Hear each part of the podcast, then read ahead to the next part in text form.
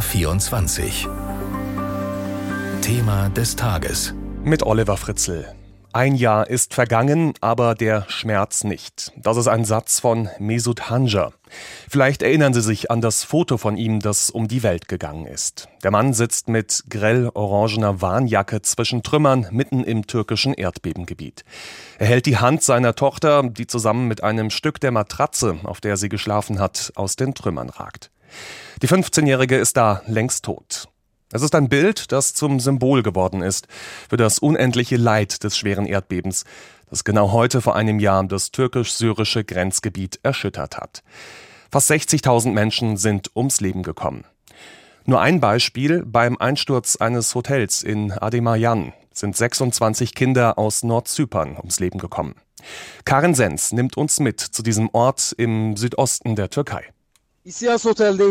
Es ist der 6. Februar 2023 in Adiaman. Zwei Reiseführer melden sich per Sprachnachricht vom Handy aus den Trümmern des Isyas Hotels. Einer von ihnen ist Nasim Can, 27 Jahre jung. Wir sind von der Hüfte abwärts unter Betonteilen eingequetscht. Lange können wir nicht mehr durchhalten. Die Schmerzen sind zu groß. Wir hoffen, dass wir gesund und sicher befreit werden können, wenn nur dieser Betonblock über uns weggenommen wird. Ein Jahr später steht Hassan in staubiger Outdoorhose und einfacher Jacke genau hier vor dem abgeräumten Trümmerfeld. Der 52-Jährige kommt in der Nacht des Erdbebens, um zu helfen. Er hört Geräusche, erinnert er sich. Aber mit bloßen Händen kann er kaum was ausrichten.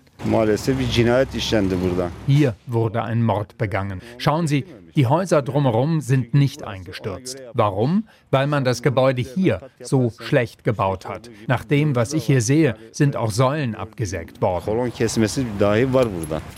Er streift mit dem Fuß über die Betonbrocken, wohl Überreste des Isyas.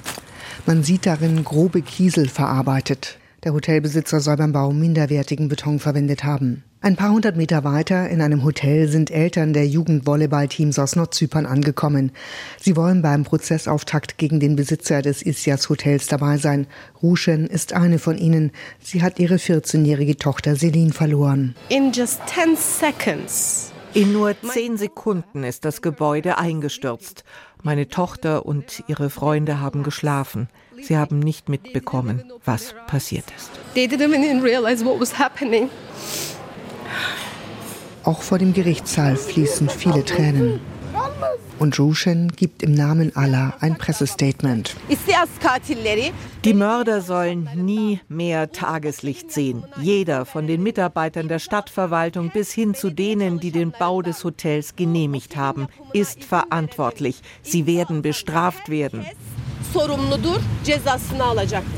Angst, gleich im Gerichtssaal dem Hotelbesitzer ins Gesicht schauen zu müssen, scheint hier keiner zu haben. Aber der Hotelbesitzer wird nur per Video aus dem Gefängnis zugeschaltet. Der Hotelbesitzer beteuert in seiner Videoaussage, er habe ganz legal gebaut, mit allen Genehmigungen. Von Behördenseite sitzt keiner auf der Anklagebank. Das soll in einem anderen Verfahren passieren.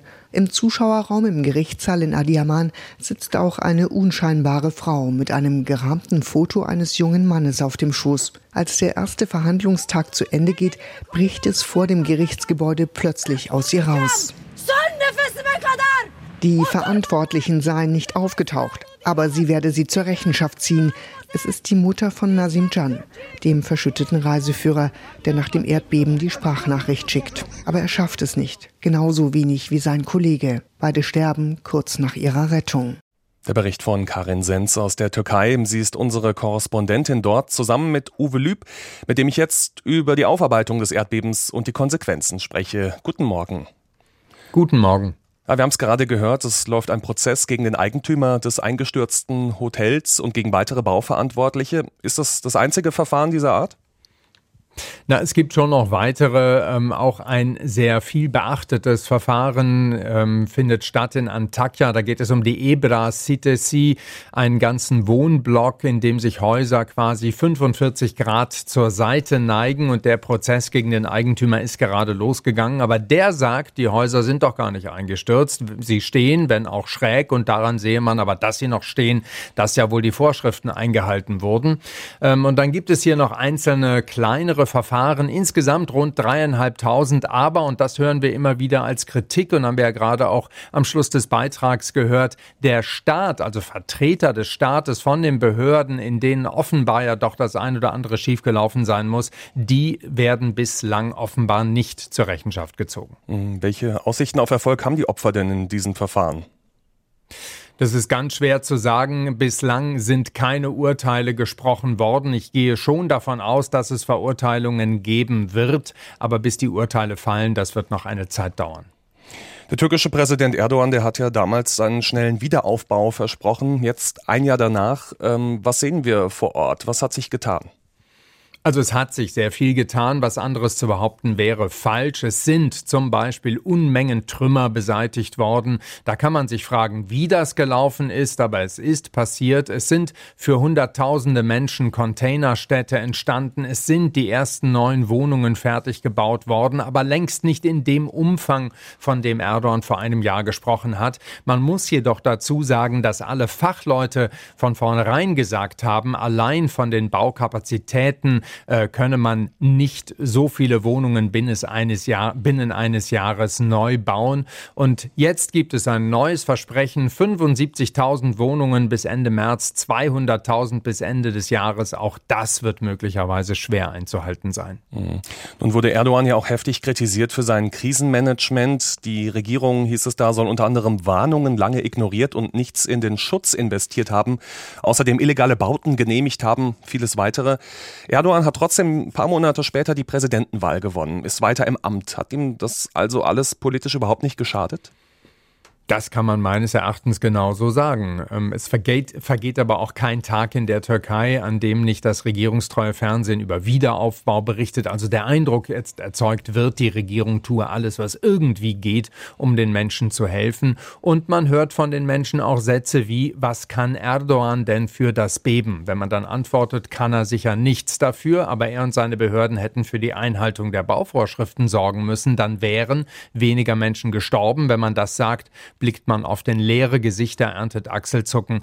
Bei vielen sitzt die Wut sicher noch tief über die schleppende Hilfe in den ersten Tagen nach dem Beben, aber auf der anderen Seite allein das regionale Ausmaß des betroffenen Gebietes beträgt ja hunderte Kilometer in alle Richtungen und so viele Bagger, Kräne und Räummaschinen, wie man sie gebraucht hätte, stehen natürlich auch nicht abrufbereit irgendwo rum. Hm, kurzer Blick in die Zukunft. Was hat man denn aus der Katastrophe gelernt? Die Türkei, wo Sie bleiben, auch gerade ist, äh, wo Sie leben, gerade auch Istanbul bleibt ja eine stark vom Erdbeben betroffene Region. Also in Istanbul gibt es schon seit über zehn Jahren ein Programm, ähm, dass Häuser verstärkt werden sollen, erdbebensicher gemacht werden sollen. Das wird jetzt nochmal gepusht und besonders angeschoben. Ähm, es werden ganz viele Häuser geprüft, ob sie wohl erdbebensicher sind oder einzustürzen drohen bei diesem schweren erwarteten Beben. Man geht davon aus, dass es eine Magnitude von über fünf, äh, von über sieben, Entschuldigung, mhm. haben wird. Ähm, und die Bauvorschriften für die ganze Türkei werden noch einmal verschärft. Das ist aber noch nicht passiert und das wiederum führt dazu, dass dort, wo jetzt gebaut wird, logischerweise noch die alten Vorschriften gelten. Und der Chef der Bauingenieurskammer von Hatay, der hat uns vor anderthalb Wochen noch gesagt, ähm, das Problem ist, dass dadurch wieder auf ungeeignetem Boden wieder teilweise zu hoch gebaut wird. Man hätte eigentlich noch abwarten müssen. Manchmal holt einen die Vergangenheit wieder ein. Und manchmal verändert diese Vergangenheit uns alle. In diesem Fall ist das die Kölner Silvesternacht. Also ohne das jetzt rassistisch zu meinen, aber es waren sehr viele ausländische Personen. Und dann hat er mir einfach aktiv zwischen den Schritt gefasst, auch feste. Wo? Wo? Wo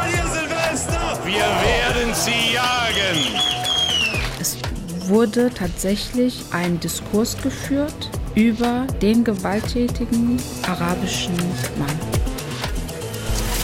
Das alles hört ihr in Cut, das Silvester, das uns verfolgt. Es geht um deutsche Identität. Wer gehört dazu und wer nicht? Und wer hat hier eigentlich Angst vor wem?